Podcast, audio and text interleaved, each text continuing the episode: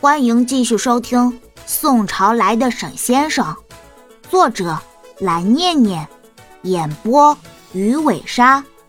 偷偷告诉你，全集免费哦。第一百一十七章，汽车里面，空调依旧在运转着。杨小兵按照沈雪峰的意思，将车门和车窗全部关上，让他们从表体上。不会与刚刚有太大差别的感觉。怎么了，小兵？雪峰是不是出什么事儿了？沈妈妈摇了摇脑袋，才让自己从刚刚昏昏沉沉的状态中恢复过来，带着惊疑看向坐在他身边的杨小兵。他刚才好像听到有人说要杀他们，是不是有人袭击了我们？我立刻联系我丈夫，让他派人过来支援我们。沈家距离这边已经不远了。那里有我们的安保团队，他们每一个人都是精挑细选出来的好手，一个人都能够打很多人。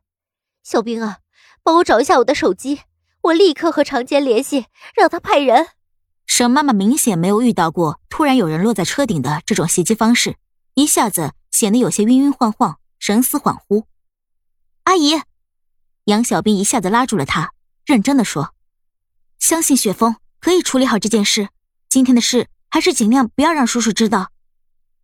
有关于沈雪峰身体的状况，杨小兵想的是尽量保密这件事，不要让太多人知情。唉，那那好吧。看着杨小兵的眼神，沈妈妈下意识的理解他对于自己儿子的关心和信任，无奈的点了点头。我错了。沈雪峰和叶明川两个人的距离已经和车辆拉得十分之远。他的目光下移，看着半趴着身子的叶明川，冷冷的笑出了声。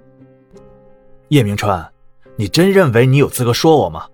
你现在使用你最擅长的兵器，却被我压制，你没办法腾出另外一只手来施展那些法术了。就算我现在让你使用，我也不会怕你。还有，不要总是想着用你那些法术来谋害小兵和我妈。你以为我不知道吗？你不可能会伤害小兵的。至少在这一点上，我很确信。是啊，但是另外的那个女人，我可就不一定会在乎了。叶明川后退了三步，让自己和沈雪峰顺利脱开，紧紧握住刀柄。你只不过是暂时照顾他而已，沈雪峰，他很快就会离开你。另外，我说你错了。是因为你两点都错了。第一，我当然可以把他从你身边带走，因为在那之前我会杀了你。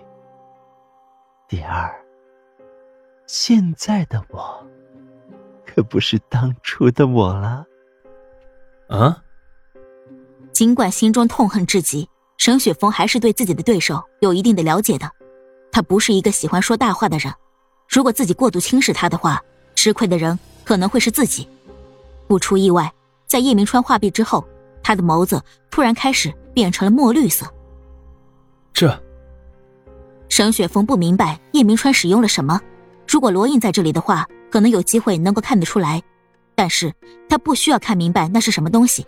对于沈雪峰来说，他要做的事情永远只有一件，那就是挥刀迎战。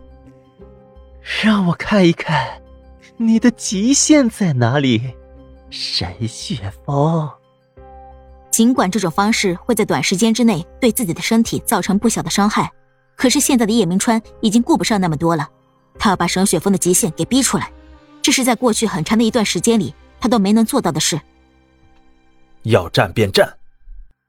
沈雪峰当然也不会在面对叶明川的时候退缩，多年以来两个人的恩怨叠加。两刀再次激烈交锋，雪峰，杨小兵的实力不错。透过他这一面的车窗，隐隐看到沈雪峰和叶明川两个人进一步的厮杀在了一起，战得难舍难分。他有那么一点幼稚的想喊加油，可是他又能够意识到，他们两个人之间的恩怨不是什么加油能够解决的问题。战斗，或许只有战斗。关押着罗印的石洞内部里。包括先生在内的五名老者再次齐聚在一堂，所有人都保持着沉默，没有对刚刚罗印顽抗到底、什么都不说的事情发表评论。当然，也是因为其他人正在等待先生的意见。先生不开口的话，他们当然也不能够多说什么。他们在这里主要的作用还是给予辅助型的意见。尽管几个人当中有几位对于先生今天开口训斥罗印的话感到了疑惑，在他们过去的认知当中，那位先生确实不会这么说话。诸位，对于罗印这件事，还有没有其他什么看法？有的话，大家都可以说，不需要犹豫什么。我今天把大家召集到一起，就是希望你们能够在这里畅所欲言。他的态度十分诚恳，让几个原本心里还有犹豫的人纷纷决定开口说出他们自己的想法。先生，很抱歉，我虽然不喜欢罗隐，因为他每一年都会少交零食。主管每一年零食统筹的老者犹豫了一下，开口说道：“可是我觉得，先生，你今天说的，是不是欠考虑了？把杨小兵那个女孩交给叶明川，真的好吗？”他们几个纷纷交换了一下眼神，几乎没有什么太大的问题。每个人都认为先生的说辞有问题。身为曾经威震四海的守护者。他们没有一个人会想到先生竟然会说出这种话，放在过去几乎完全不可能说出的话，在非常严格的意义上来说，他们甚至差点以为先生疯了。那不过先生的这一点还是和他所认为的一样，脾气十分的好，即使有人公开站在这里反对他，他也只是微笑以对的说，而不会选择发脾气。你们认为除了我提出的方案？还有什么更好的方案可以去解决这件事情？我认为有，先生。本集播讲完毕，记得点个订阅哦。